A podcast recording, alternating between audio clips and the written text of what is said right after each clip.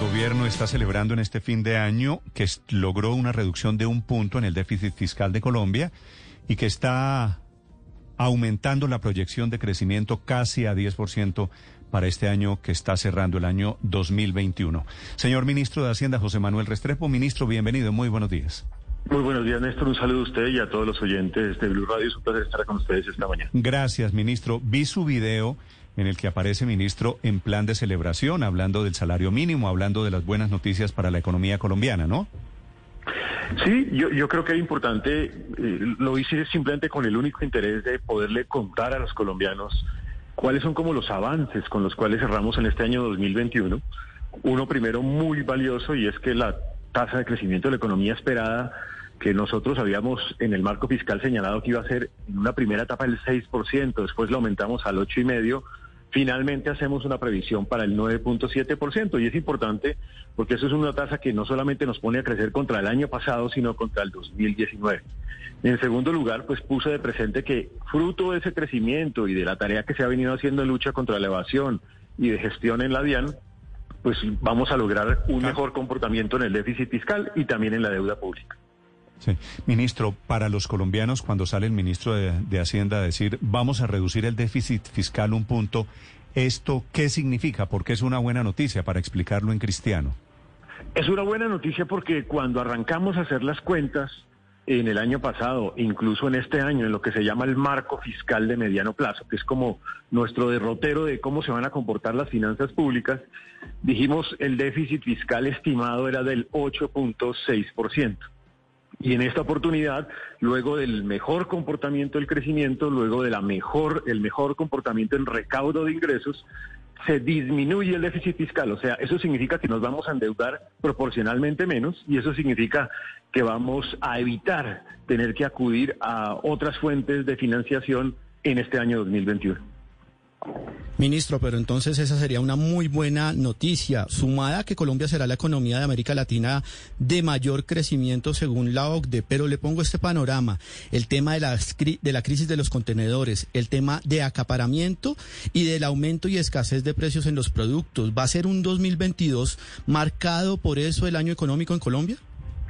Nadie deja de señalar que también hay desafíos. Uno de los desafíos es que estamos enfrentando no en Colombia, en el mundo entero un aumento de precios como resultado de los las dificultades, llamémoslo así, en las cadenas de proveeduría, a tal punto incluso que los Estados Unidos hoy tiene hoy tiene más inflación que Colombia.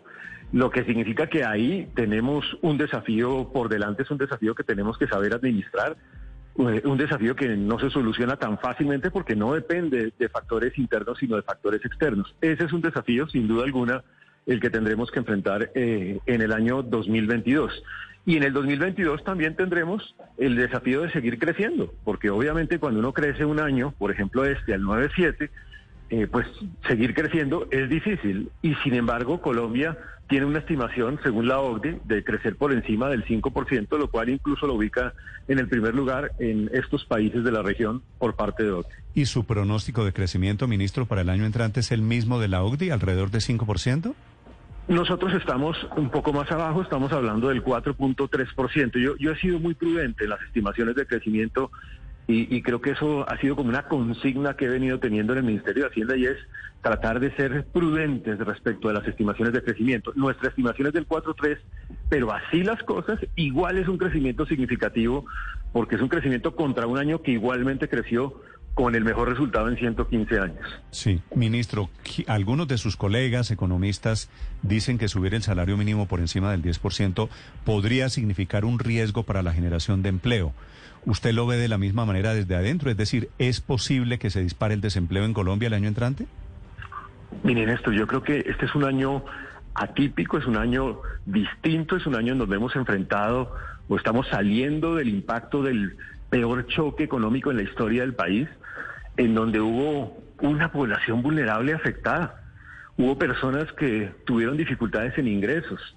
Y en medio de este año, lo que yo he visto es que a través del ejercicio tripartito, y insisto sobre ese punto, del sector empresarial, del sector social representado en los sindicatos y del gobierno nacional, en hacer un esfuerzo con sentido solidario, un esfuerzo de grandeza también de contribuir a esas personas de menores ingresos en nuestro país, con un crecimiento que intente recuperar parte de la pérdida del poder adquisitivo que tuvieron los más vulnerables, a quienes los afecta más la, inflación de alimentos, a través de una decisión como el incremento en salario mínimo.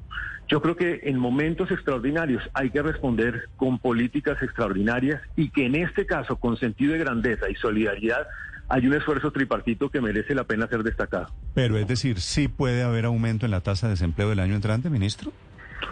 Yo personalmente creo que no, no necesariamente, porque justamente por eso el gobierno nacional viene implementando medidas alternativas para generar empleo.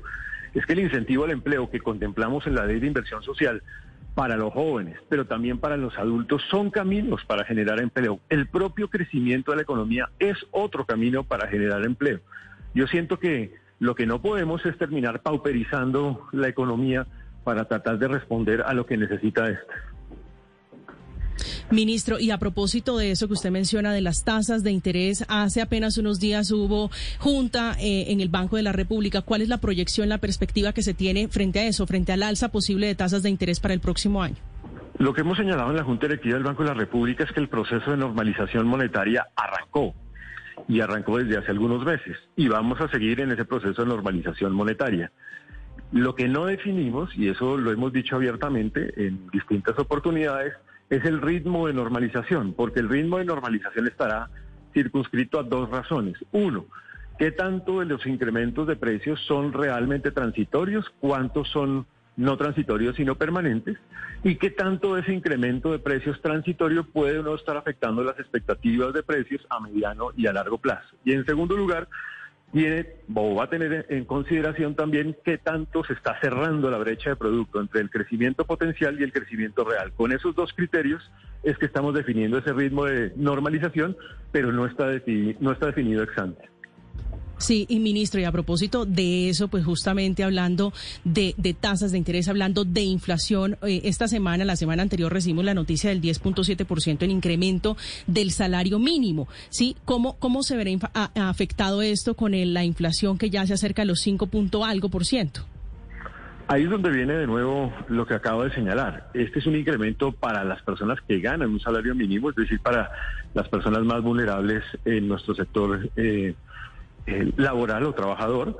Es importante también señalar que ese incremento del 10.07% reconoce que en los sectores más vulnerables el impacto de inflación es más fuerte, luego intenta recoger parte de la pérdida de poder adquisitivo, pero que simultáneamente aplicando el artículo 49 del Plan Nacional de Desarrollo, nosotros Hemos venido avanzando con todos los sectores de eh, la economía y los ministerios en la aplicación de ese artículo del Plan Nacional de Desarrollo que señala que a partir del 1 de enero del 2021 todos los cobros, sanciones, multas, tasas, tarifas, hoy denominadas en salarios mínimos mensuales legales vigentes, se calcularían en VT y de hecho hay varios decretos y resoluciones que están en marcha para ese propósito. Ministro, la última pregunta. A modo de balance, ¿por qué se ha devaluado el peso colombiano y cuáles son las consecuencias frente a esto? Yo creo que en el caso de la tasa de cambio hay factores internacionales significativos. Uno de ellos es que cuando uno revisa el dólar contra las monedas más representativas del mundo, ha habido un incremento. Lo mismo está sucediendo en otros países emergentes. Creo que es importante también señalar que ha habido, eh, llamémoslo así, dificultades derivadas de la preocupación de la nueva variante o cepa del COVID-19. Y en adición a eso, pues naturalmente nosotros tenemos impactos propios locales que también tienen algún efecto sobre la tasa de cambio, como en su momento fueron las decisiones que se tomaron por parte de algunas calificadoras de riesgo en su momento. Y en este momento lo que venimos haciendo es avanzando también en la toma de decisión, primero, de las tasas de interés como Junta Electiva del Banco, que creo que es importante para dar una respuesta a esta problemática y los esfuerzos de ajuste gradual, progresivo y ordenado de las finanzas públicas, que también es positivo respecto al comportamiento del dólar. Pero ¿por qué en particular la devaluación ha afectado tanto al peso colombiano, que es una de las monedas más devaluadas del mundo, ministro? Es una, digamos, es una moneda que entra en un proceso de evaluación, repito, como sucede en otros países emergentes. En nuestro caso particular, pues nosotros hemos tenido que hacer un esfuerzo significativo para enfrentar el impacto de esta pandemia, pero creo que mensajes como el de la reducción del déficit fiscal que estamos haciendo en el curso de esta semana, los mensajes del buen comportamiento de la tasa de crecimiento de la economía son positivos para el futuro comportamiento del dólar. No obstante lo anterior, de todas maneras, en el manejo de la política macroeconómica actual, la tasa de cambio es flexible y se ha respetado ese principio de flotación limpia en la economía. O sea, ¿usted ve el dólar un poquito para abajo? Yo no me atrevo a decir para dónde va el dólar, porque además creo que no es tan sencillo saber si va para arriba o va para abajo. Mm. Yo lo que creo es que sí hay un esfuerzo importante para evitar volatilidades en el manejo fiscal que hemos venido haciendo, en el mejoramiento incluso del resultado fiscal, del comportamiento de la deuda pública respecto del PIB eh, y en general en la reactivación económica de Colombia. Es el ministro de Hacienda y las cifras económicas de este año. Ministro, gracias y feliz Navidad. Muchas gracias y una feliz Navidad a usted y a todos los oyentes del mundo.